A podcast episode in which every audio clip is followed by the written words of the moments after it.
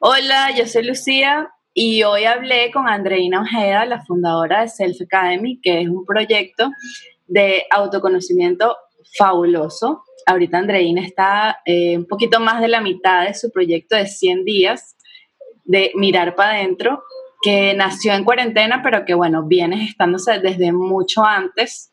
La cuenta viene desde mucho antes. Y Andreina comparte en, en su cuenta una cantidad de herramientas de verdad que no tienen valor. O sea, lo que, el valor que ella le pueda poner, de verdad que no, no, no le llega porque son este, cosas muy, muy útiles para empezar el camino y tener una estructura en el camino del autoconocimiento que estuvimos discutiendo. ¿Por qué? ¿Por qué hablar de eso? ¿Por qué conocernos? Y nos conocemos siquiera, o sea, vamos a empezar por esa pregunta. ¿Lo hacemos? Bueno, aquí los dejo con nuestra conversa que estuvo súper fina. A ver, ¿por qué? Porque antes del reto de, los 100 días, tú igual estás hablando de, de, autoconocimiento. Bueno, el nombre de la cuenta lo dice bastante. Self Academy. Este, ¿Por qué tú crees que es importante hablar del autoconocimiento? Yo creo que el autoconocimiento siempre ha estado de alguna manera en mi vida, o no el autoconocimiento, pero yo creo que la introspección ha estado siempre en mi vida. Yo soy, yo tengo el talento, yo luego a lo largo de mi vida descubrí que era un talento, pero al principio ni siquiera sabía que eso era algo especial ni nada. Simplemente yo estaba como muy en contacto con mi mundo interno, siempre también en la escuela era más tímida, no era tanto de crear esas relaciones con otras personas, era más reservada y eso hizo que quizás estuviera como más en contacto conmigo, ¿no? Con, con la parte interna. Pero sin ningún tipo de herramienta. O sea, yo no sabía cómo mirar hacia adentro y cómo, cómo, qué hacer con eso que estaba ahí. Entonces se crearon más bien muchas inseguridades, muchos juicios, me veía, que es lo que yo ahora llamo como la introspección gris, ¿sabes? Que es que te ves, tienes como esa capacidad de verte. Pero lo ves mal pero exacto, lo juzgas, eh, te culpas, te sientes más insegura con lo que ves, no sabes cómo manejar lo que está ahí adentro, entonces se crea como una relación un poco menos agradable o menos saludable contigo. Y esa era más o menos la introspección que yo estaba viviendo, incluso luego en la universidad y todo. Luego cuando me toca emigrar y empiezo a vivir procesos también conmigo, en el que ya estoy yo conmigo, y en el que también empiezo, siempre he tenido como esta llama de hacer algo que sea lo que me gusta, que sea algo que yo disfrute y que me llene más allá de estar en una oficina de 8 a 5. Eso yo, lo, yo lo llamo que haga latir tu corazón, o sea, eso que uno dice, sí, lo voy a hacer hoy. Sí, exacto. Yo, yo decía, y no le tengo, o sea, no tiene nada de malo tener un trabajo de oficina o tener, es solo que no es para mí. O sea, yo he estado en trabajos en los que en principio me han gustado y llega un punto en el que siempre se me hace monótono y, no lo logro. Y es un tema de que me siento observado, o me siento que estoy como que apoyando el crecimiento de algo más que no responde a propósito. Entonces era como, no, yo quiero hacer algo que realmente sea lo mío. Y además cuando te toca emigrar, tú haces lo que sea. O sea lo que venga, sí que, eh, yo que considero que emigré con muchísimos privilegios, este, igual te toca pensar un poco en función de eso, o sea, no sé, solamente que yo llegué a, una, a un piso ya alquilado, con la nevera llena, con mi perro en la casa, ¿sabes? Mi esposo había preparado todo eso. Eh, eso le pasa a un porcentaje muy pequeño y yo aprecio mis privilegios, pero también te pone en esa posición de, de, bueno, vale, voy a hacer lo que sea y necesariamente te pone en una posición de, de introspección, pero a juro, o sea, así no quieras. Se, se, apaga el ruido de muchas cosas y estás tú en un lugar nuevo, tú, con tu núcleo, con eso, mi familia nuclear, pero, pero estás tú al final.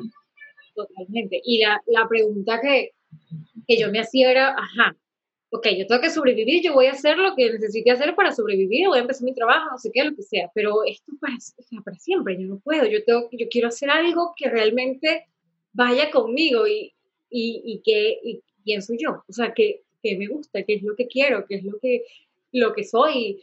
Y, y de ahí viene un poco esa búsqueda de, de mirar para adentro, pero de darle un sentido, de no solamente hacer la introspección por introspección, ya a ese punto, cuando yo emigro, ya yo sabía que la introspección era más algo especial o un talento, y no lo veía como algo negativo, pero no sabía qué hacer con eso. Entonces es cuando empiezo, ok, déjame hacer, entender mejor cómo manejar esta información y hago el máster en inteligencia emocional Vale. Eh, em, de, con mi instituto en España, que es maravilloso, el Instituto Psicobiológico, es un máster en neurociencia para entenderte y, y, entender al otro también como consecuencia. Y, y nada, y cuando yo hago ese máster, yo se abre todo un mundo de, de, ok, esto va por aquí, entonces esto eh, empieza... Y te sentías que era lo tuyo, o sea, así como que no solo puedo saber toda la información como que tienes la biblioteca, sino que vas a saber qué vas a hacer con esa información o o más o menos, porque también es un proceso, sí, mm, un proceso, pues no es, no es inmediato. Exactamente, es un camino y tú vas como descubriendo, pero yo sí sentía que era como que, ok, es aprender esto me está llenando de un, de un propósito que es, o de una pasión que es el descubrirme a mí, o sea, el trabajarme a mí, el entenderme a mí, el lograr como ese equilibrio, esa seguridad personal, ese balance, llámalo como, como ¿sabes? Uno lo llama paz Como calle, sí. Exacto, bienestar, esa, esa sensación de plenitud por dentro que estoy en camino, no es que estoy, ya yo te estoy hablando aquí y ya, ya súper plena, pero estoy... pero tienes más momentos, a mí me gustó mucho un, un post que, que tú pusiste que hablaba justamente de esa no linealidad del proceso y del camino, o sea, no es, y mucha gente lo ve de distintas formas, no es un camino lineal, ni exponencial, ni recto, ni no es. Es dos para atrás, uno para adelante, uno por un lado y volvemos a empezar y dale.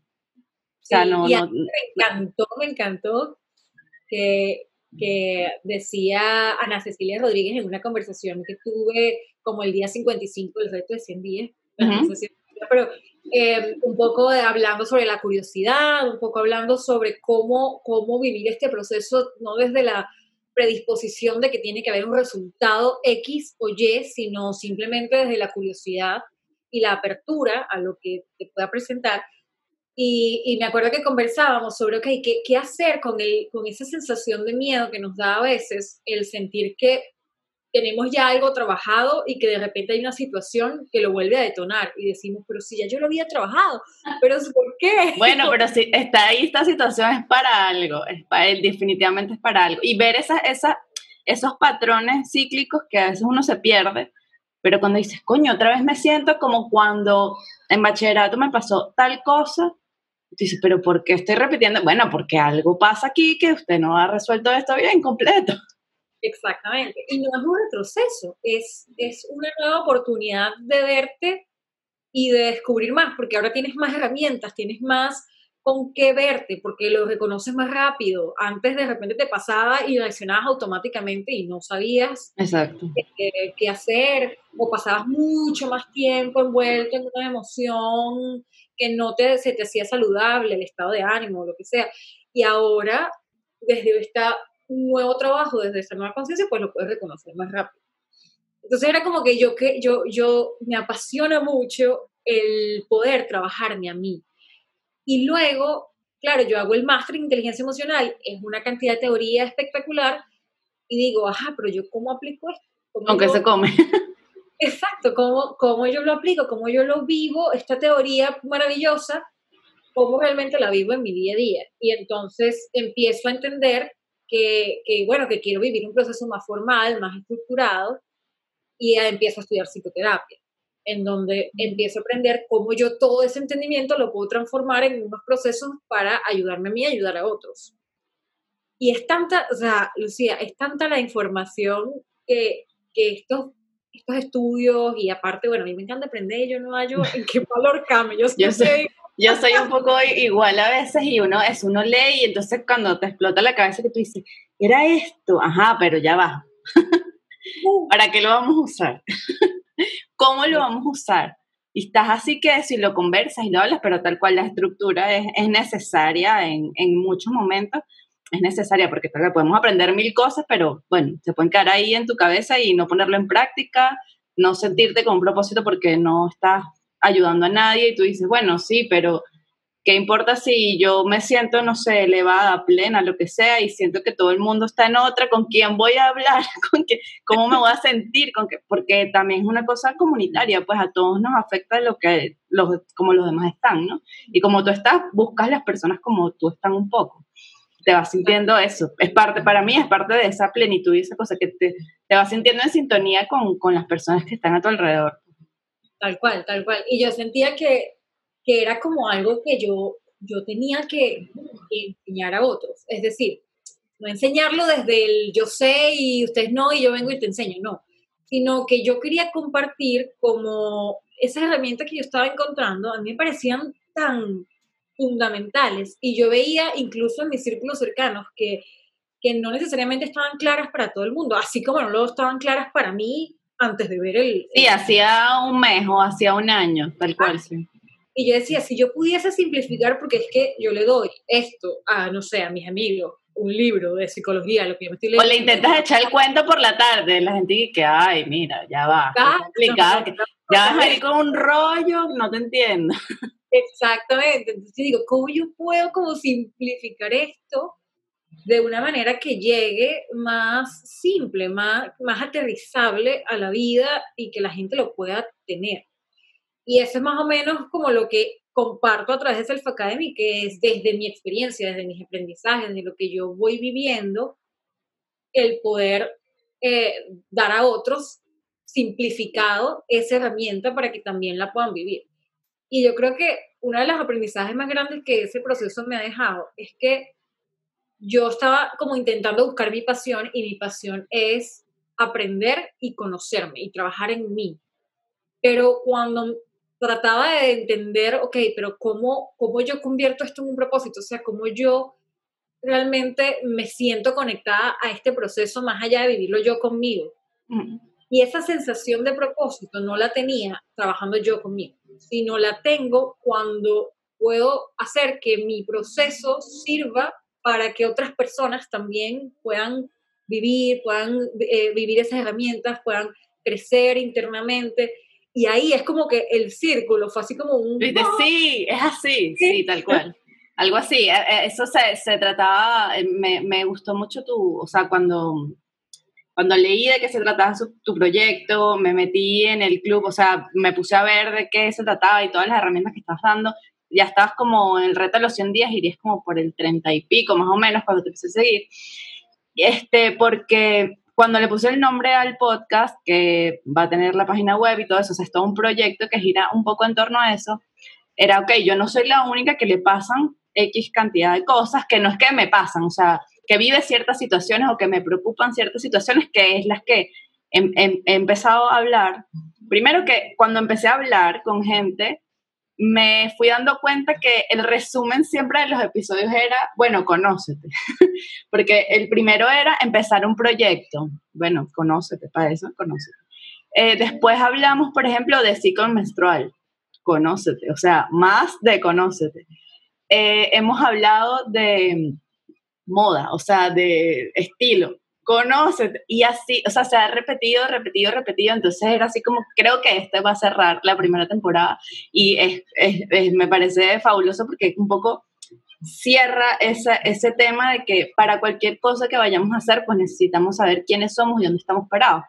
Entonces, cuando, por ejemplo, estábamos diseñando el logo de No Soy la Única, yo le digo a mi esposo, mira, vamos a poner, no soy en una, en una letra, este, que aparte estaba dudando si poner la palabra no, pero yo le digo, no, bueno, sí está bien, porque eso es una frase que yo digo, ¿sabes? Tú me dices, coño, sí, también tengo calor, y yo digo, verga, no soy la única que tengo calor, menos mal, ¿sabes? Te sientes acompañado y eso es importante, pero a su vez única en otra letra, porque sí eres el único que va a vivir las cosas como tú las estás viviendo, con tus herramientas y tus características. Entonces, como que, bueno, nos podemos sentir acompañadas en que cuando emigramos nos enfrentamos a una cantidad de cosas, pero bueno, tú vas a vivirlo como Ina y yo voy a vivirlo como Lucía. Más nadie lo puede hacer por mí, ni que yo haga un programa entero contigo, ni que conversemos todos los días. O sea, esa parte es tan particular y tan que por eso todo se resume de verdad al auto, al yo, que no es egocentrismo, es coño, que pues ahí empieza todo, pues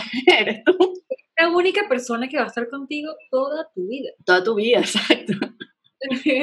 Entonces, claro, es como, es como que estamos muy enfocados o, creo que muchas veces lo natural o lo que se nos da porque somos seres sociales es como preocuparnos en la relación con el otro y preocuparnos en, en construir esa relación, en construir la relación de nosotros con el entorno, con la sí, con tu familia, con tus hijos, con exacto tu trabajo.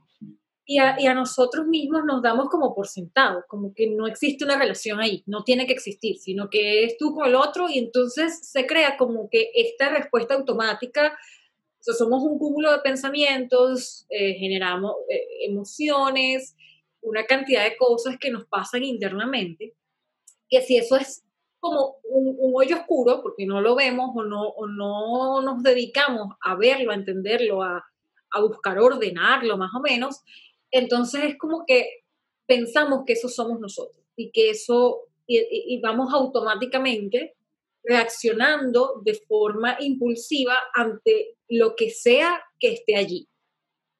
Pensamientos, sean saludables o no, Creencias. que se han codificado durante toda nuestra vida, o sea, tu familia, la interpretación que tú hiciste a alguien que, te, que algo que te dijo tu mamá un día, tú hiciste una interpretación propia porque eres un ser aparte y esa idea te la guardaste y tu mamá tenía otra idea de lo que te estaba diciendo y, te quedaste con esa idea por, por 20 años más. Totalmente, totalmente. Una impresión sobre ti mismo, eh, una creencia que a veces nos limitan, eh, creencias que están muy arraigadas y que, por ejemplo, una creencia de yo no merezco crecer o yo no merezco el dinero o yo eh, no soy suficiente.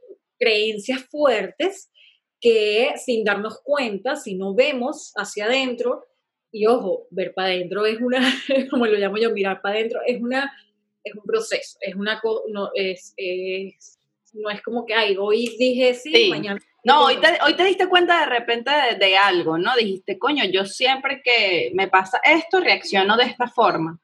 Ajá, pero eso me gusta o no me gusta. Cuando lo hace otro me siento bien, no cómo me siento. ¿Sabes? Y, y pasado mañana será cuando digas, sí, lo quiero cambiar. Y dentro de una semana será que descubras cómo lo ibas a hacer.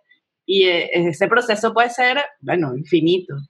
Exactamente, exactamente. Y es lo sabroso, por eso es que yo creo que el sentirte apasionado por el camino, por esa preguntar, descubrir, y qué será lo que me detona esto, y qué será lo que, y por qué ese pensamiento apareció ahí, pasión, ¿sabes? Que sea como más un proceso curioso que un darte látigo. Exacto.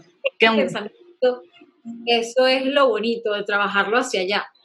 Sí, como cuando estás eso, es, cuando tú estudiando, que tú dices, sí, uno está pendiente de que ah, quiero terminar la carrera y quiero graduarme. Y después que te gradúes, así como que, coño, estaba disfrutando todo lo anterior, que era lo fabuloso, ¿sabes? Cuando estabas en clase, cuando estabas con gente, cuando estás compartiendo. Esa era la parte interesante, esa era la parte, ¿sabes? Divertida de la cuestión. Si no la estás disfrutando pensando solo en el día que te dan por una medalla, eso duró cinco minutos nada más. Exactamente y ni siquiera, por lo menos en mi caso, ni siquiera fue como que la cumbre, ni, o sea, yo dije, ah, esto es todo. Sí, uno se siente raro porque uno le pone muchas expectativas, por ejemplo, de ese momento, y particularmente ese, en los días de mi graduación están pasando muchas cosas en mi vida que no eran agradables. Y, pero era, se suponía que era el momento, uno de los momentos más agradables de mi vida, más importantes, pero o sea, la realidad era que en mi vida estaban pasando cosas que me gustaría que no hubieran pasado. Y estaban conjuntamente, ¿sabes? Entonces, tal cual, mi momento de disfrute era los segundos que dicen tu nombre o algo así, o sea, en poquísimo tiempo. Sí, estaba contenta, estaba feliz por una cosa, pero eso no dominaba todo el asunto como la expectativa que uno tenía, ¿no? El día que te gradúas, pues estás sobre una nube y etcétera. Estaba súper feliz, pero bueno, la realidad, la vida, ¿sabes? Tiene otras cosas y, estaban ahí también y ya no las podía, no las podía ocultar. Claro. Y así, y así era. ¿Qué dices? Porque muchas veces tenemos como esta experiencia mental de imaginarnos un futuro a nosotros mismos en, por ejemplo, ese momento de la grabación, o los imaginamos de cierta manera. O lo que me pasaba a mí, por ejemplo, con el tema de mismo Self Academy, incluso antes de que Self Academy pasara por mi cabeza, siempre existía esta necesidad mía de emprender algo, de, de hacer algo que realmente me gustara. Entonces tú uno se crea como esta imagen del futuro, pero es una experiencia mental, es algo que viene de la mente. Que te creas esta cosa como más perfecta, más ilusoria, que no existe y que no va a existir. Porque luego, cuando vives el momento, hay una cantidad de cosas como lo que tú decías, la grabación, y tú tienes, y, y nosotros seres humanos tenemos la capacidad, y es natural, que tengamos muchas emociones al mismo tiempo. O sea, más de dos emociones pueden estar conviviendo en nosotros al mismo tiempo y pueden ser emociones que socialmente consideramos opuestas. O sea, tú puedes estar triste y feliz al mismo tiempo. Y eso no te hace loco ni te hace, eh, más, no, más bien te hace más humano, porque, porque es así, o sea, es una realidad. Exactamente. Entonces, sí, es, es, muy bonito como vivir ese proceso de autoconocimiento y creo que es clave, volviendo a, a la importancia de, de, por qué mirarnos es clave porque en la medida en que, bueno, lo es para mí porque lo valoro como algo importante, en la medida en que tú sabes o, tú trabajas en ordenarte, en entender esas creencias, en entender esos pensamientos, en saber qué es lo que tú internamente valoras, puedes empezar a tomar decisiones que sean más conscientes. Totalmente. Eh, detenerte, ¿sabes? No es esa reacción impulsiva o esa reacción automática a ir y creerle de inmediato al pensamiento, sea saludable o no, o sea limitante, potenciador, le crees y eso afecta a tu vida. Entonces vives siempre como víctima de, que, de lo que te pase. Y, y, el punto es que la vida no es predecible y la vida no es controlable. No, es lo que es y ya. Es lo que Y nuestro y el control, el control es, es, propio prácticamente tú.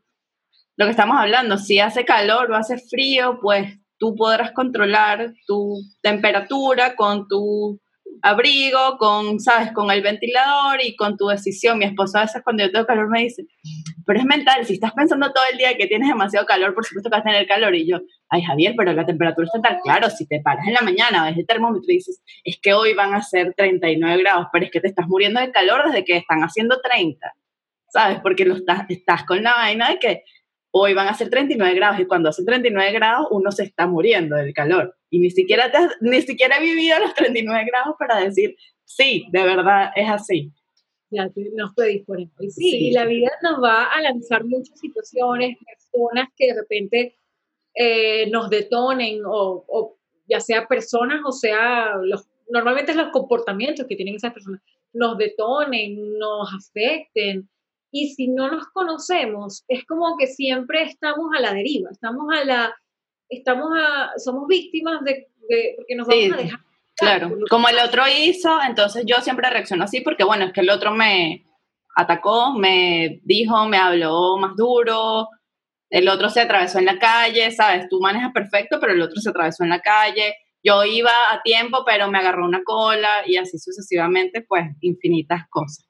A ver, con respecto a la cuarentena en particular, este, que es, bueno, es un evento obviamente mundial hasta, hasta donde sé, creo que no hay ningún lugar que por lo menos no haya tenido una pequeña etapa de confinamiento.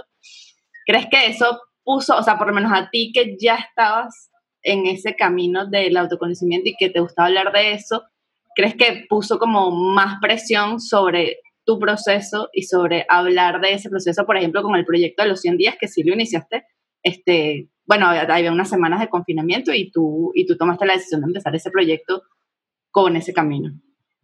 Sí, yo creo que fueron varios motivadores. Un motivador fue el deseo de materializar mi emprendimiento. Eso, eso fue un motivador porque yo, yo creo que la cuarentena, a pesar de, o sea, ojo, no quiero como tampoco quitarle el peso importante que tiene todo el sufrimiento que ha tenido, o sea, que esta etapa ha traído, pues es una crisis global. Sí, no, bueno, la gente que, digamos, físicamente sufrió y psicológicamente, hay, hay demasiados factores que sí han causado sufrimiento.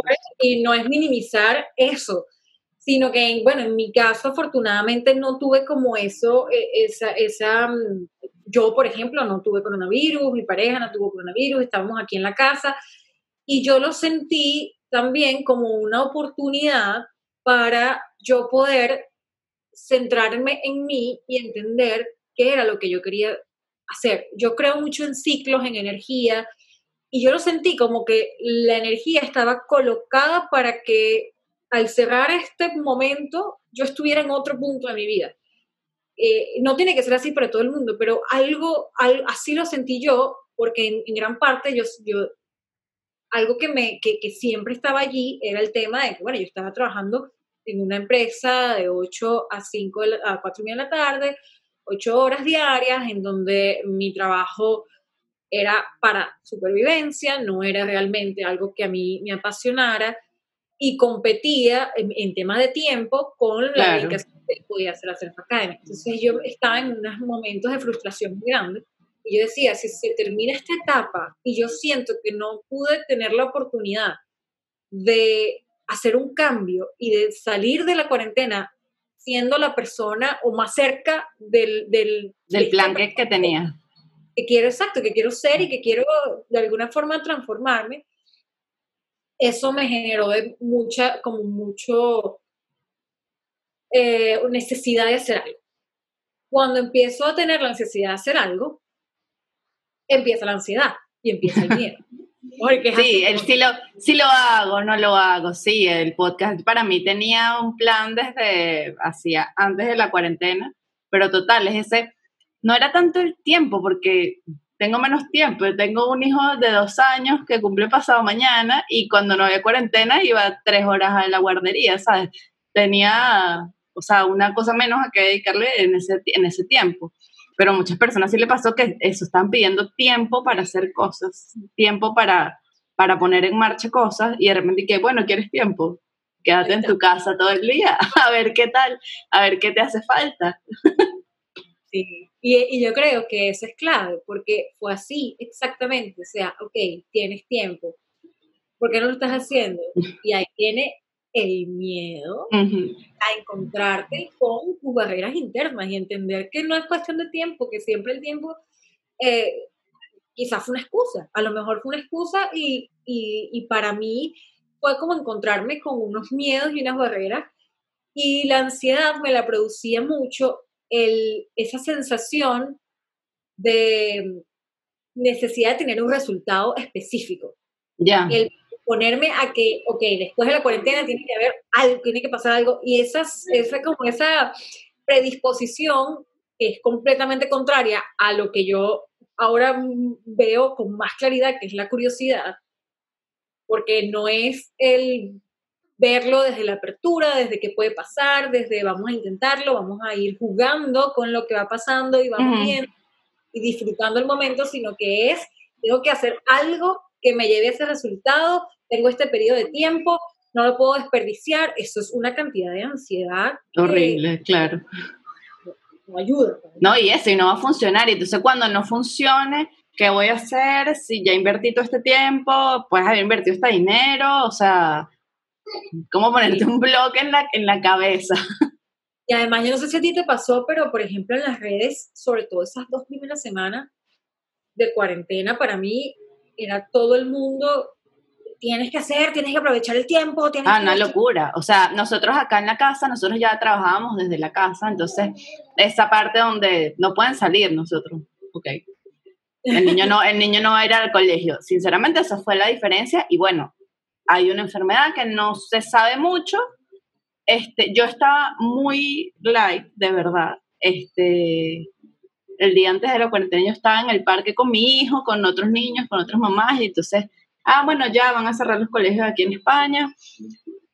Bueno, van a cerrar los colegios, pero yo decía, bueno, como vaya viniendo, voy viendo, porque no puedo, no puedo tomar una decisión acerca ni siquiera cómo me siento con esto. O sea, después vienen otras reflexiones y nosotros pasamos, como casi todo el mundo, por etapas. O sea, etapas de me quiero quedar arropado hasta la cabeza, no me quiero ni mover, no sabemos qué va a pasar, eh, la parte económica obviamente, ¿sabes? Te empieza a, preocupar la parte de salud, o sea, cuando nos planteamos nosotros dos, ¿qué hacemos que si nosotros dos nos enfermamos, los dos, el niño, ok, el niño no le va a dar nada porque supuestamente el niño no está dando nada, pero, o sea, todas esas etapas que te ponen en una posición, coño, ¿sabes? Que ya no es como que, ah, bueno, ok, no puedes salir y es una mezcla y sí, es, eh, y entonces después viene la parte que, claro, todo el mundo migrando a la parte digital y todo el mundo, aquí estamos horneando, haciendo ejercicios todas las mañanas y eso como, no sé, un alto porcentaje en las redes sociales, pues es una farsa, o sea, la gente va a poner ahí su mejor cara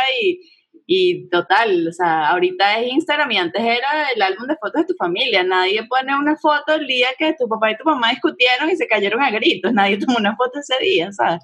Es normal. Entonces creo que en esa etapa, después la gente se fue dando cuenta que, mira, ya, no puedes estar en ese nivel de exigencia que está pasando algo que nos preocupa. Eh, no me acuerdo si fue las primeras dos semanas o algo así. Hay una psicóloga que a mí me encanta, Rosario Vázquez, me parece que soy yo contra transferencia, que está en Instagram. Y Rosario hizo un live. Yo conecto mucho con ella porque le habla mucho a las mujeres migrantes particularmente. Hizo un live o una reunión por Zoom y entonces nos planteó, el objetivo ahorita es preservar tu salud física, mental, y porque si no preservamos esto, después, ¿qué importa si no tienes trabajo? ¿Qué importa si, sabes, la ansiedad te comió? Y bueno, eso de verdad se volvió como un mantra. De verdad, lo que hay es preservar. Y, y, por ejemplo, estábamos cambiando nosotros a un régimen alimenticio distinto y era así como que, ok, si hoy no lo cumplimos, ok, ahorita, en este momento, sentíamos que necesitábamos comernos otra cosa y no martillarnos con el tema de, del cambio de la dieta, y poco a poco, y poco a poco, o sea, era un momento que, que eso, no solamente como personas, como familia, convivir con que hoy es mi esposo el que se siente, sabes, medio raro porque dice, mierda, ¿qué voy a hacer si después no, no puedo salir a grabar más? Si la gente no va a hacer cosas, que, ¿sabes? Y yo, ¿qué hago si el niño no va al colegio más nunca? ¿Qué es esto? Como mi hijo, o sea, es hijo único, no va a conocer niños. Todas esas ideas te pasan por la cabeza y hay que ser, ahí sí tuvimos que ser muy compasivos con nosotros mismos y poner, eh, eh, ejercitar esa parte de, de, de, coño, conocer eso, nuestras peores sombras y nuestras peores en, en esos momentos complicados y, y, raros, porque eran raros, eso es lo que hay que asumir, mira, esto es nuevo. Cómoda, que no te esperas y que te pone en un momento a, a, cuestionarte muchas cosas, a plantearte muchas cosas, a conectar contigo de otra manera. Y eso que tú comentaste de que, que pudiste ver en el live, es, importante porque yo creo que el proceso que viviste allí fue entender qué era lo que para ti en ese momento era relevante y conectar contigo, escucharte a ti. Claro, ella de alguna forma te ayudó a ponerle las palabras, pero conectar, eso era lo que tú sentías internamente. Y es parecido a lo que a mí también me pasó, que era todo este bombardeo de ideas eh, de, qué hacer, de cómo hacerlo, de que tienes que cambiar, de que tienes que transformarte. Ideas que yo dejé que entraran en mi cabeza y que me generaron esa ansiedad. Y luego de dos semanas que se hizo insostenible, que me acuerdo que lo hablaba con Pedro, mi, mi pareja acá, y yo lloraba, lloraba, lloraba, pero era como un ataque de ansiedad, de, de, no literalmente, no estaba en ataque de ansiedad literalmente, pero era como ese miedo a y si no pasa, porque siempre está como este sueño y si no pasa, ¿sabes? Si no pasa nada el tiempo y porque está también, claro, un, proceso de, de, confiar en ti, de entender, de aprender, una cantidad de cosas. Y hasta que dije ya, y ese fue el punto inicial al proyecto de los 100 días. Yo dije, ya va, déjame apagar todas estas voces y déjame escuchar mi voz. O sea, Exacto, que eran de otro, era de otro diciéndote tienes que ser súper productiva y salir de aquí con un emprendimiento exitoso porque ya no nos vamos a ver la cara más nunca, así que este, cambia tu cuestión. Porque nuestra voz, yo creo que es como que la que habla más bajito. Pero ella está ahí, ella te está hablando y que y las otras están en pleno rollo, eh, gritando y diciéndote todo. Y cuando tú como que le bajas el volumen, tú dices, ah, pero mira este que me estaba hablando. siempre, siempre me lo estuvo diciendo y tú es como cuando vas a comprar algo, vas a comprar algo, sí, te gustó lo primero que viste, pero entonces vienen otras vainas en la cabeza y que vamos a ver si está más barato, vamos a ver si en el otro lado hay de otro color, pero si a ti te gustó algo la primera vez, esa voz, esa, la que te dice compra eso primero, es esa. Yo me lo imagino como una viejita chiquitita toda dando así un chiquitito y diciendo, coño, No te enrolles con lo demás, sí, sí, a veces es fácil diluirse en eso, en, la bulla.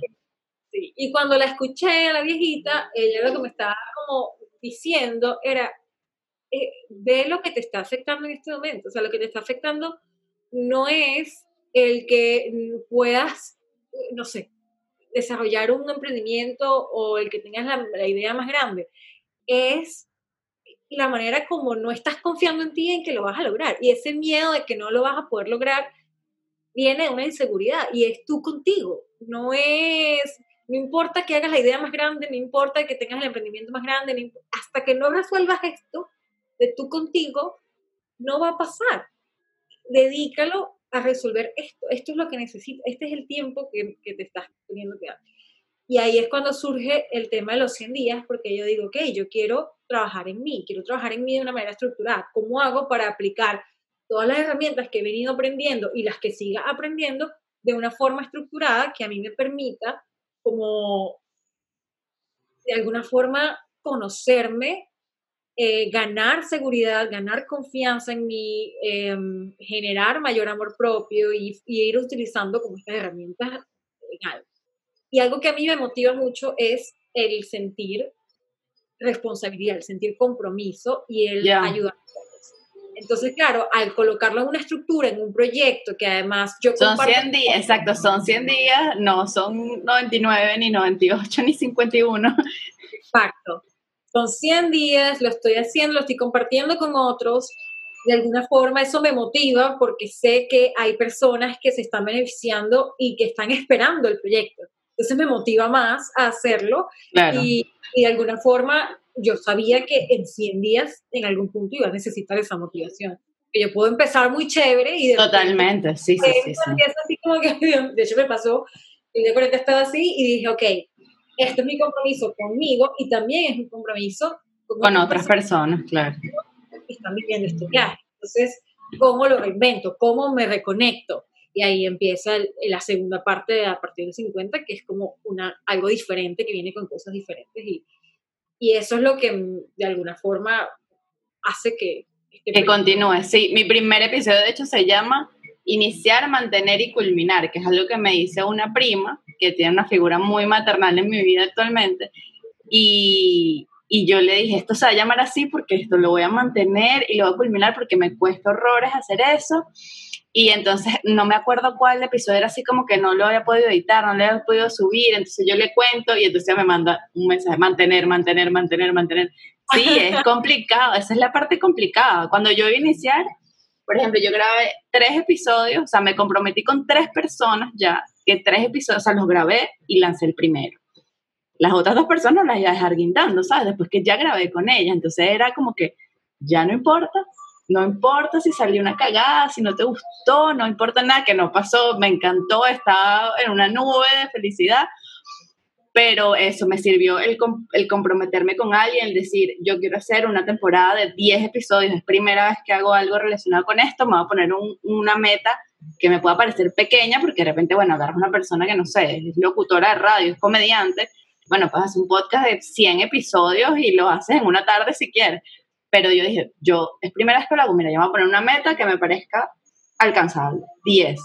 Y es una meta que se es alcanzable, coño, pero es, es importante, o sea, ha sido un trabajo de, de, es un trabajo, o sea, el tiempo que le dedicas a pensar, grabar, editar, eh, y todo eso es, es increíble y, y, lo que viene posterior, bueno, ha sido, ha sido fabuloso, O sea, reconectar con personas que imagino que también te ha pasado cuando la gente te dice su feedback, cuando ponen en marcha eh, este, las herramientas que tú le das, es una vaina como que se está logrando los objetivos demasiado. Completamente y vale el esfuerzo. Y, vale demasiado el esfuerzo, sí.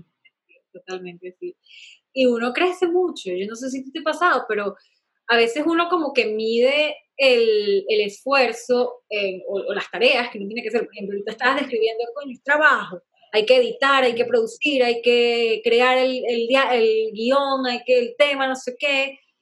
Y aparte de todo eso, que es como lo obvio, lo que se ve, hay un proceso interno tan, tan importante y tan grande. Porque claro fácil, pero grabar el primero y publicar el primero es exponerse. Es exponerse, mira, y exponerse exacto de una forma que tú dices, pues ya está, ya salió, ya lo que conversé, obviamente tú lo editaste, tú sabes lo que dijiste, pues tienes ciertos lineamientos, pero ya me puse ahí afuera, ¿sabes? Ya toda la gente que dije, voy a inventar esta, lo que era, este, y eso salió un poco, un día nos, nos queríamos hacer unos, unos, retratos para que si LinkedIn tal, y bueno, mi esposo monta todos los equipos y nos hacemos unos retratos. Y entonces mi esposo quedó en una pose como un cantante. Y yo le digo, vamos a hacer como que vas a lanzar un tema y te ponemos así el logo de Spotify y tal, no sé qué. bueno, entonces me dice, bueno, yo lo hago, pero tú lo haces también. Y lo hicimos los dos. Y todo el mundo me dijo, vas a hacer un podcast, qué fino. Y yo, bueno, yo lo había pensado, pero no era tan real. Pero entonces todo el mundo me creyó y entonces yo dije, bueno, esta vez es jodiendo. Y después entonces lo hago.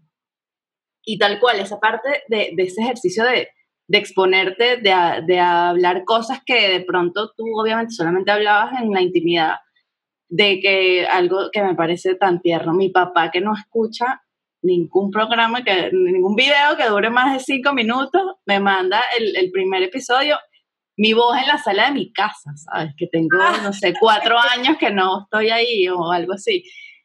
¿Sabes? Era tan conmovedor. Y que estoy en la casa de mi familia hablando. Eso me parece una vaina brutal. Mi hermano, hasta los temas de ciclo menstrual, me dice, hermana, lo escuché completo.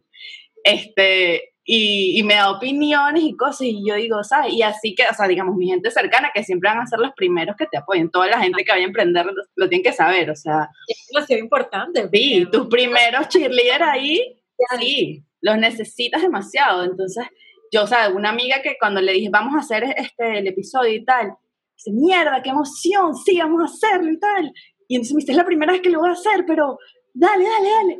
Y después entonces le invitaron a otros podcasts y a ella también obviamente le funciona para lo que ella, para lo que ella habla. Entonces le digo, mira, o sea, es como que si todos rompemos el hielo al mismo tiempo y, y esa, esa colaboración, esa reconexión, gente con la que no hablaba hace no sé cuánto tiempo, que te digan, está súper fino, o me gustó esto, o coño, gracias, o Lucía, qué fino que te atreviste, así no me importa nada lo que estás hablando, ¿sabes? Que, que te digan esto y bien, porque entonces, bueno, después viene la otra etapa, ¿sabes? Las personas que no te conocen, en qué quieres convertir tú, lo que sea que estés comunicando, y, y, tú dices, bueno, bueno, empezó por algo que eso se te ocurrió un día cualquiera, este, pero cuando está conectado realmente contigo, que, que era así, o sea, yo a mí, a mí me gusta hablar y me gusta profundizar en temas y cuando está conectado contigo se siente y por eso es que la gente, digamos, te, lo replica, o sea, te, es como una onda, pues, ¿sabes? Las demás personas se sienten igual y comparten, etcétera.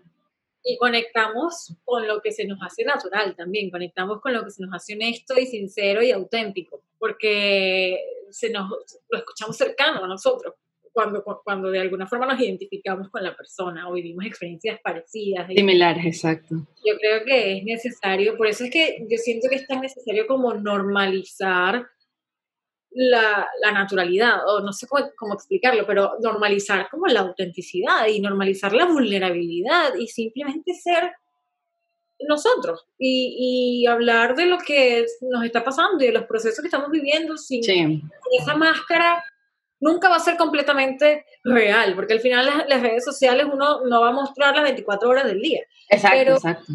Pero, pero el momento en el que muestres que, que sea como lo más cercana posible y lo más real a lo que realmente estás pasando y a lo que estás sucediendo. Y si vas a mostrar un momento feliz, pues balancealo también con, bueno, hoy estoy así, esto me está pasando, y de repente ayer tuve una crisis en la que me, existencial en la que me planteé toda esta cantidad de cosas y que de alguna forma nos acostumbremos a que el otro también también exacto también puede pasar por un momento sabes chimbo un momento que no comprende qué está pasando y porque somos así o sea tal cual en las en redes sociales ¿cómo?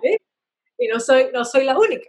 exacto, que tú digas, coño, sí, no soy, no soy el único que me sentí eso, que no sabía qué iba a hacer en cuarentena, que no tenía trabajo, que no sentía que estaba haciendo cosas con propósito, porque es tanto, o sea, de verdad, es mucho. apartando la cuarentena, o sea, la vida real es igual, solamente que estábamos concentrados como eso, concentrados como un cubito, pues, estás en la casa ahí con todas tus emociones y todas tus, tus vainas, este, ahí tú en tu cabeza y con tu, con tu familia más cercana.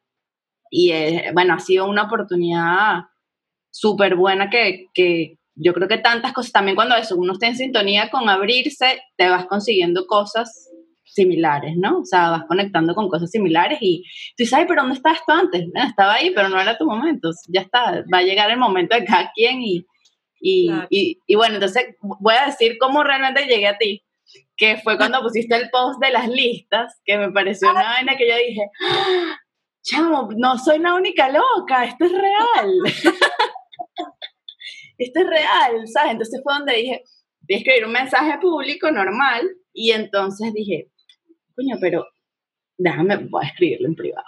De verdad, me atreví, así que yo dije, yo me voy a lanzar, ya yo me lancé por un barranco a hablar, yo con gente que conozco eh, en público, que me lance por este barranco, ¿qué es lo mejor que me va a pasar? Que me diga que sí.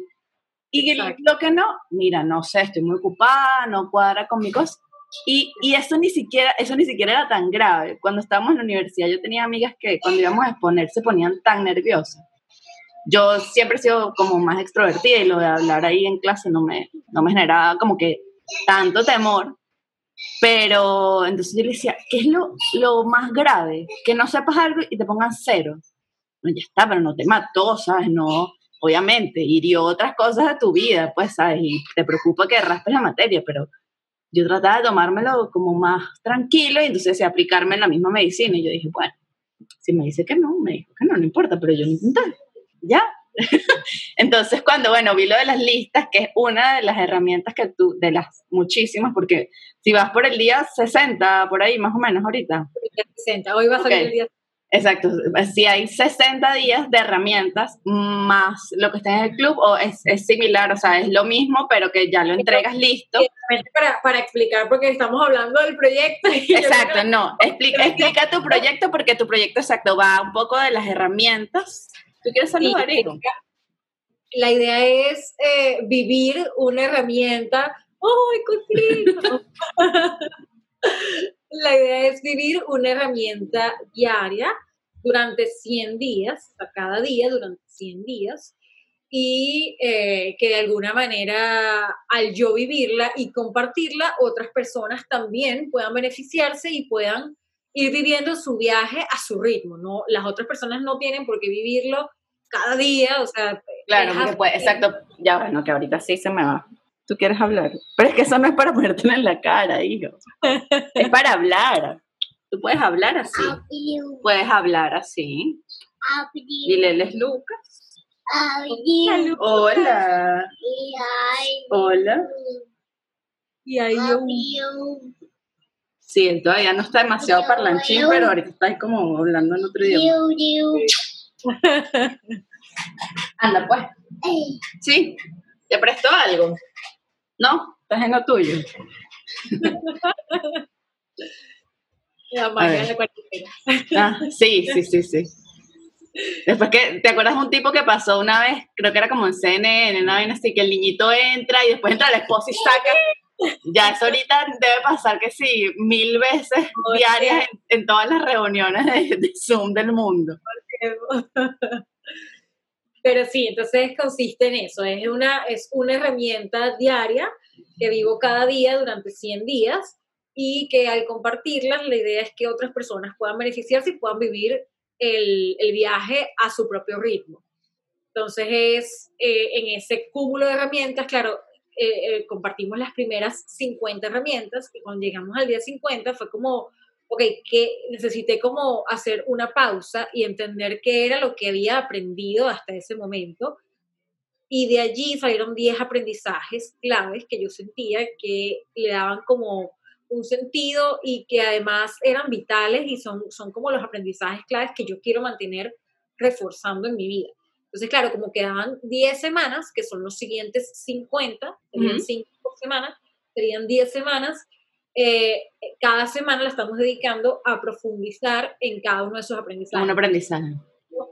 La semana pasada, la semana pasada que comenzamos, del 51 al 55, fue todo el tema de practicar la curiosidad como una herramienta de vida, como una manera de ver eh, a ti y a la realidad.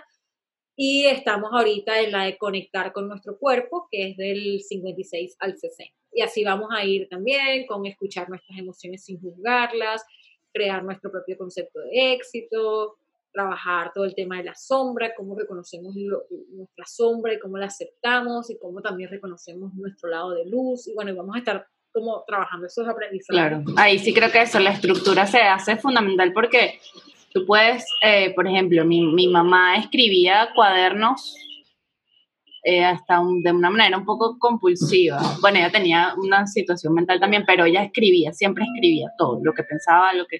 Y escribía, escribía, escribía, escribía, escribía.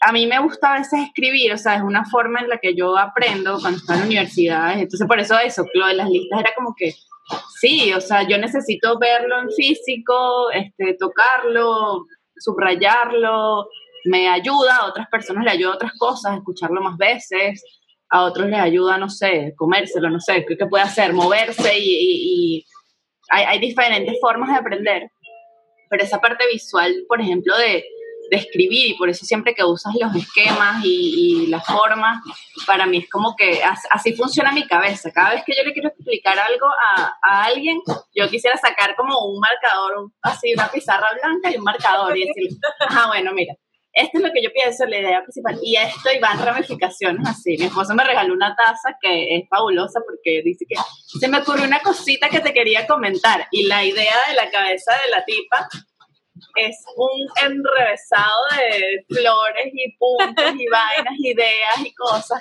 Entonces, bueno, ahí sí la comunicación está robando una cosa.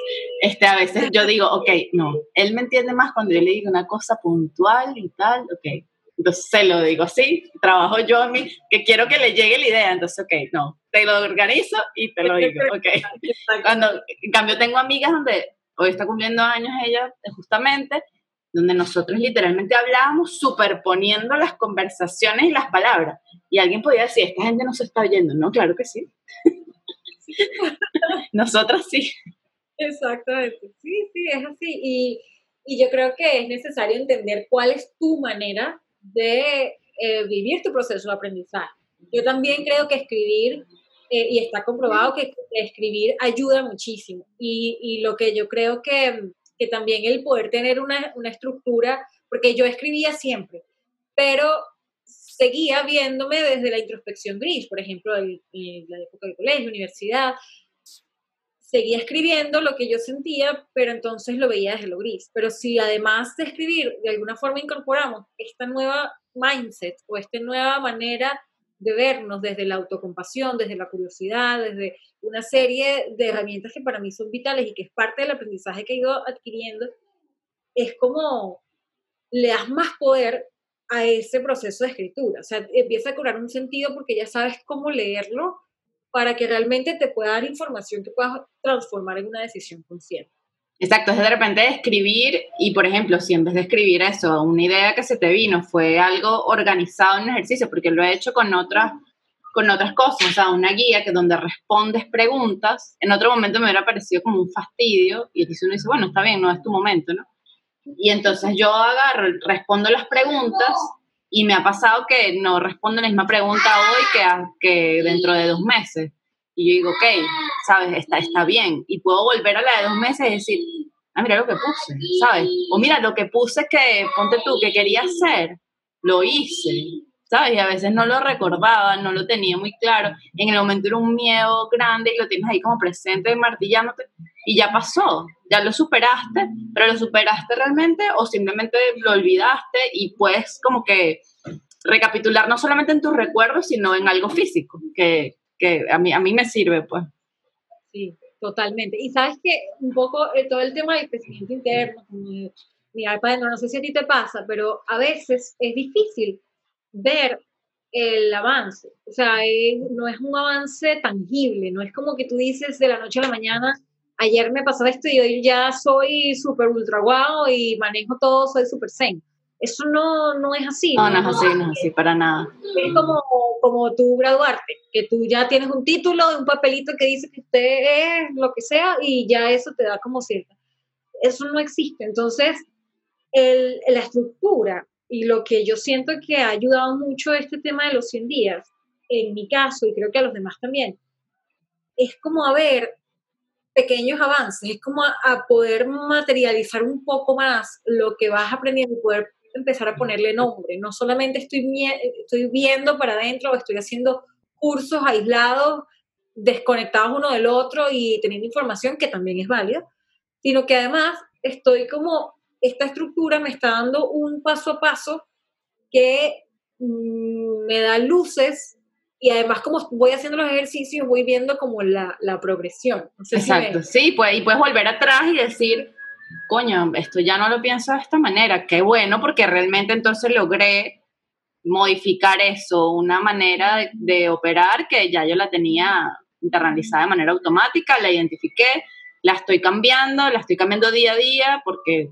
ya hemos hablado de eso, es la compasión con cuando uno está cambiando, pues tiene que estar ahí presente porque, bueno, no, no, no eres un aparato, no le pones el nuevo software a la computadora y, claro, no, o sea, poquito de, de Java, poquito a poco. Y lo de las listas es maravilloso, porque lo de las listas a mí me encanta también. yo hago listas como para todo. Para todo, para todo. Sí, pero siempre me dice eh, como que, ay, una lista, ok. O sea, siempre, siempre una lista mí. Y, y esto para el tema específico del autoconocimiento, las listas son, son vitales y son muy buenas en el sentido de que te ayudan como a visualizar patrones o a visualizar relaciones que existen entre cosas que normalmente no verías relacionadas. O sea, de repente tú te dices, hazme una lista de em, todas las cosas que dices cuando sientes rabia. Entonces ahí, de repente en tu día a día, tú estás viviendo tus emociones y no necesariamente vas a captar. ¿Cuáles son? Cuando sientes rabia, o cuando lo dices, no estás asociándolo a que sientes rabia. Pero en el momento en el que planteas la lista. Lo centralizas ahí, sí. Le mandas una instrucción a tu cerebro de relacionar todas esas cajitas que están separadas, él las empieza a relacionar, empieza a configurar. Entonces empiezas a ver, ok, ¿qué viene de la rabia? Y conectas y eso se transforma como en una nueva carpetita que metes de información, que metes en tu cabeza, porque ya está conectada conscientemente la información. Clarita, y exacto, cuando la próxima vez que vayas a decir esas palabras, dices, tengo rabia, esto es lo que está pasando. Exactamente, que te hace más rápido el, y eso se trata todo, de, hacerlo consciente, es realmente poderlo nombrar. Y por eso la terapia es tan importante o ha sido tan importante para mí, porque es un espacio seguro en el que tú dedicas una hora cada cierto tiempo a hablar de ti. ¿A qué sabroso es eso? Sí, es, no, y hablar de ti exacto con toda la, la comodidad, porque te tienes que sentir cómodo y la tranquilidad y que no estás, nadie te está juzgando, es la oportunidad de poner todo ahí afuera o lo que tú vas pudiendo, porque para algunas personas es también un proceso, ¿sabes? Como que pasito a pasito, como meterse en un mar frío, este, y eso también está, está bien, pero que, que tú digas, mira, sí, yo quiero hablar de tal cosa, que a veces no es suficiente, es necesario, para mí es necesario, por ejemplo, tener a una amiga o dos o veinte con que tú puedas hablar ciertas cosas. Pero a veces, bueno, todo el mundo tiene sus, cosas y sus rollos y necesitas de pronto un punto neutro, ¿sabes? Dónde, dónde, dónde llegar. Y eso está bien, tener esa oportunidad es, una cosa este, muy valiosa y que te pone muy en perspectiva. Nosotros, estoy haciendo una formación para convertirme en Dula y esta semana a ver, ¿está qué pasó? Este, se trataba mucho de eso, cómo tú puedes acompañar a alguien, porque, o sea, le vas a acompañar a cualquier persona desde el punto donde tú estés, o sea, desde lo que tú sabes, donde tú estés. Si tú quieres decirle a alguien, por ejemplo, hacerla partícipe de las decisiones que se van a tomar, que, que se tomen las decisiones que, que quiere, que se sienta segura, por ejemplo, con su cuerpo, te tendrás que sentir tú primero así, porque como te digo yo, que estás bonita si yo no soy capaz de decirme a mí que estoy bonita, por poner una característica. Entonces, una de las cosas que nos van a hacer es una lista, dice, ¿qué cosas saben hacer? O qué cosas, exacto, consideras que son tus habilidades. Y tú puedes decir, yo soy una persona muy hábil, sé muchas cosas. Ok, nómbralas. Y cuando te pones a hacer esa tarea de cosas que te gustan de ti, las cosas que te parecen bien de ti, tú dices, wow, o sea, a veces primero no sabes nombrarlas, que es algo también interesante, o sea, a veces no sabemos nombrar emociones, porque son muchas, son complejas, pero a veces sabemos cuatro. Y entonces replicamos como que da lo mismo si yo estoy frustrada, pues voy a reaccionar como que estoy arrecha. Y ya, por defecto salió así.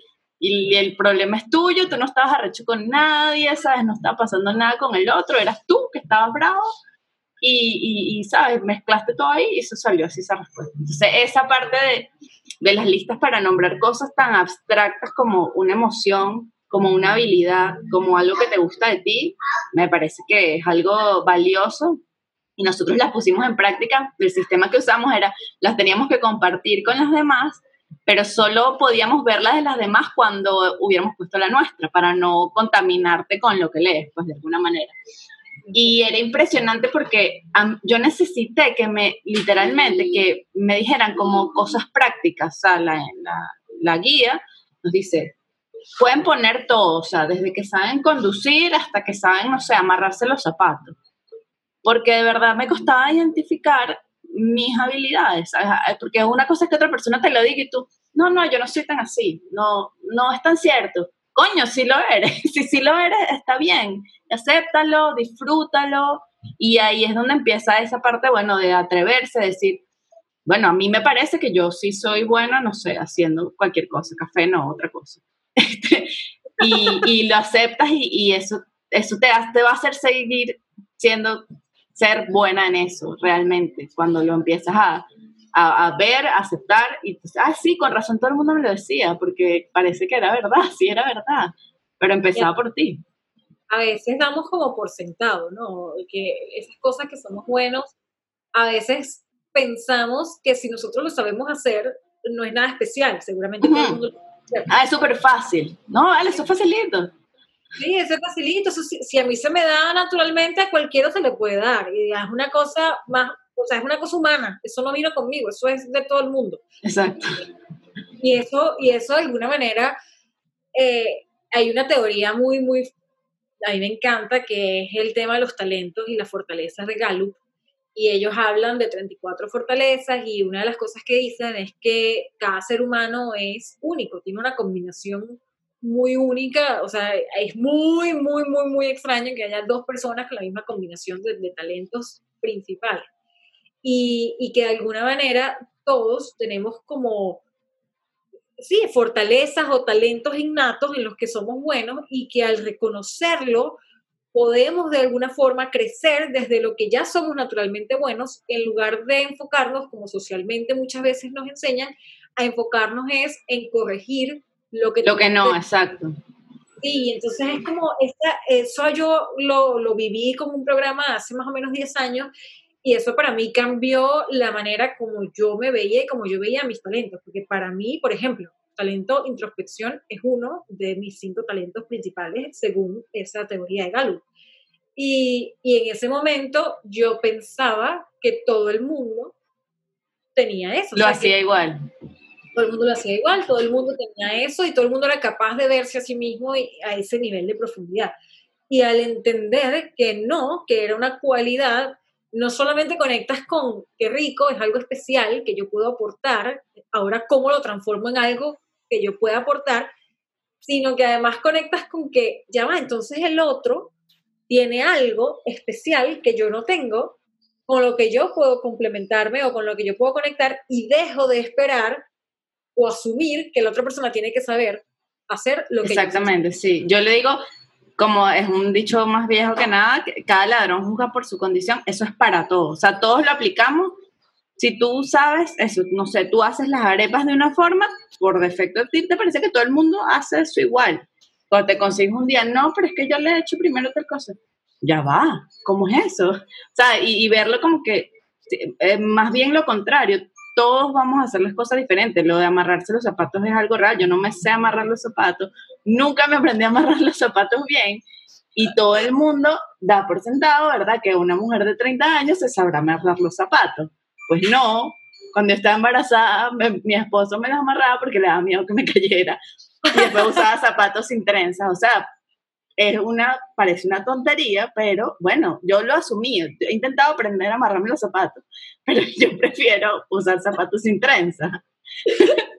¿Sabes? Y así 20 mil cosas, curiosidades, eso es una curiosidad, porque bueno, afecta poco mi vida, a menos que me cayera un día. Este, pero, pero tal cual, o sea, primero este, está esa magia de ver en el otro cosas que tú dices, bueno, también me pasa eso, obviamente, las personas que tengo más cerca, con mi hija, a mí me parece que me tiene como un talento para detectar qué necesita el bebé, o sea, pero como yo paso más tiempo con él usualmente, y de repente él llega y dice, pero es que mira, claro, tiene calor. Y el niño, por ejemplo, se calmaba porque tenía calor y yo no me he dado cuenta que tenía calor. Yo estaba de repente racionalizando otras cosas, ya le di comida, no sé qué, le voy a cambiar esto. Y es otra persona, vino con otra perspectiva y lo logró porque era lo que hacía falta. O sea, él se lo leía de alguna forma. Él estaba hoy como aburrido, necesita salir a correr. Sale, corre feliz y regresa tranquilo y sereno. Dice, pero ¿cómo lo supiste? No sé, o sea, hay un talento, hablando de lo de los talentos, que, y bueno, lo hablo porque eh, estos talentos, por lo que, por lo que estás describiendo, suena como algo parecido, y es uno de los míos también, por eso lo conozco, em, que es el de la empatía. Y es la capacidad de sentir las emociones del otro, de realmente sentirlo, o sea, que la otra persona... Sientes realmente, yo, yo me considero una persona empática que a veces hay cosas que me hacen sufrir tanto que es así como que no, no quiero, o sea, no, no quiero estar ahí porque estoy sufriendo. Sin embargo, en situaciones de, de, de, mucho estrés, cuando son sobre todo personas familiares cercanos, yo puedo actuar, o sea, como que puedo superar eso y puedo actuar en algo, ¿sabes? Como que hay que hacer, no sé, te rompiste, bueno, no sé, hay que coserte, hay que hacer esto. Y como que la rompo un momento y continúo pero sí mi esposo. estrategia, de, No sé, yo, es, es que a veces, eh, a veces, a veces tengo como la cabeza muy fría, siento que necesito tenerlo como la cabeza muy fría para, para poder superar una situación que considero un obstáculo, es así como que en este momento no, no voy a sufrir por esto, puedo sufrir más tarde, pero ahorita actuar, actúa y después sufrimos, sí, sí amerita, y, y está bien sufrir, pero, pero sí, eso ahí tiene el nombre así en mayúsculas y con lucecitas de talento. ahí hay un talento, juro, juro. Porque es eso, de repente hay otra persona que, por lo menos yo, en una situación de peligro, yo me paralizo completamente, me paralizo completamente, no puedo actuar, no, no me sale, no, es como que me pasan un switch y yo me quedo como una estatua. Ay, qué horrible, qué susto. Sí, sí, ya me ha pasado, que recuerde así dos veces que eso. Y este y ahí también, o sea, y el hecho de que tú, por ejemplo, puedas tener la cabeza fría, resolver, no sé qué, actuar, ta, ta, ta, ta, eso ahí te habla de dos maneras diferentes de actuar ante una situación de estrés. Y ahí están talentos, ahí hay, ahí hay una, una información importante que pudiéramos ¿sabes? desarrollar, porque al, al final de eso pensarlo más diferentes y eso, por ejemplo, ese talento de reaccionar y de hacer combinado con otros talentos que tengas, entonces te generan una combinación única que te hacen a ti aportar de una manera única al mundo. Exacto, que nadie, esas cosas que te pasan que, este, que cuando tú dices, coño, necesito que esta persona estuviera aquí, porque sabes que una persona X, sobre, sobre todo la gente muy cercana que no tiene, sabe que eso va a operar de una manera que dices, necesitábamos eso que resolviera cómo íbamos a hacer esto, o que sintiera, o que nos apoyara, o que estuviera ahí, porque hay gente que tú dices, bueno, pero no sé, tal persona no habla mucho, o no hace esto y tal, pero está ahí y tú dices, coño, menos mal que estaba ahí, ¿sabes? Porque la estabas necesitando. Yo creo que volviendo así al tema del autoconocimiento, esa es la magia del autoconocimiento, porque imagínate que tú tuvieses conciencia plena y que ya lo pudieras nombrar, cuáles son esos talentos y cómo puedes aportar al mundo desde quien eres.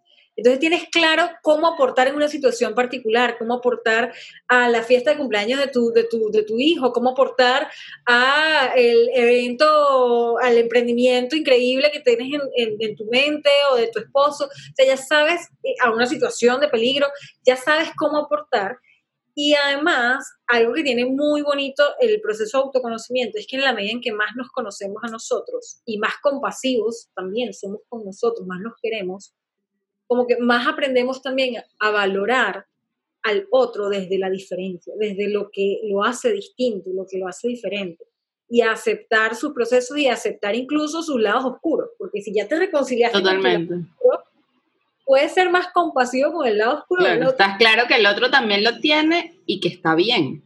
Exacto, y es humano. Y, ya está. Y está, la cosa es que eso, quieres convivir con ese como, como quieres convivir con el lado que, que más te gusta pero igual, con, igual contigo mismo. Entonces, sí, total, estoy totalmente de acuerdo con eso, que solamente cuando tú te pones en esa posición de, de saberte tú, dices, eh, ya, lo que no me está gustando el otro es, bueno, es tu parte que quizás a él tampoco le gusta.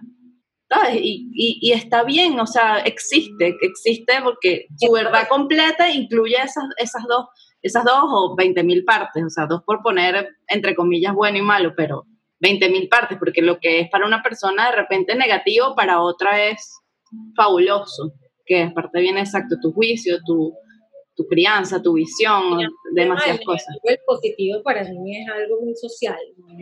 Totalmente, sí. Para mí hay mucho de, de, que somos humanos y... De todo. Y ahorita lo podrías decir, casi cualquier cosa que tú digas, esto es bueno o malo, eh, vas a meter 25 mil variables, la cultura, este, no sé, la estación del año, el lenguaje, son tantas cosas y creo que dentro de mm, lo complicado que ha sido, por ejemplo, que nosotros como generación de venezolanos que emigramos y tal, la apertura que nos ha dado eso, y creo que también esta generación, por ejemplo, en el mundo en general, que ya no considera cosas que antes era una barrera, ya no la es.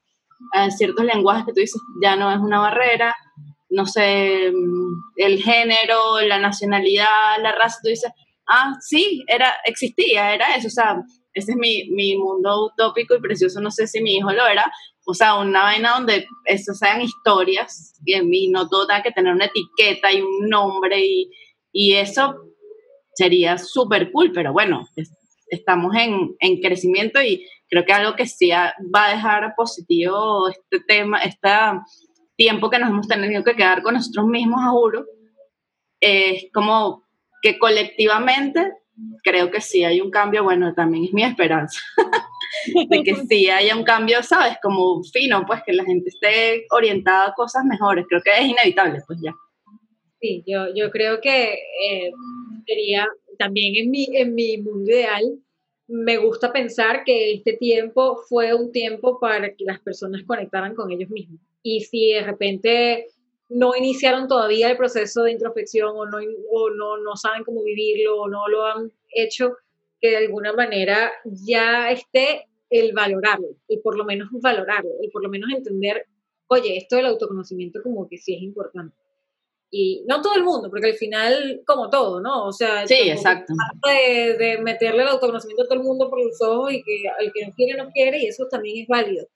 Eh, pero, porque no, no, no es así como que, ay, tenemos la verdad y aquí está, no. Sí, no hay, no hay verdad, pues. Exacto, no, son modos de vida y, y, cada quien lo vive y todo es válido, pero, pero sí me parece como importante el que creo que muchas personas que ya tenían esa venita, esa, esa sensación de necesitarlo, se dieron el tiempo de conectar y de como darle el valor a lo que es un proceso de autoconocimiento.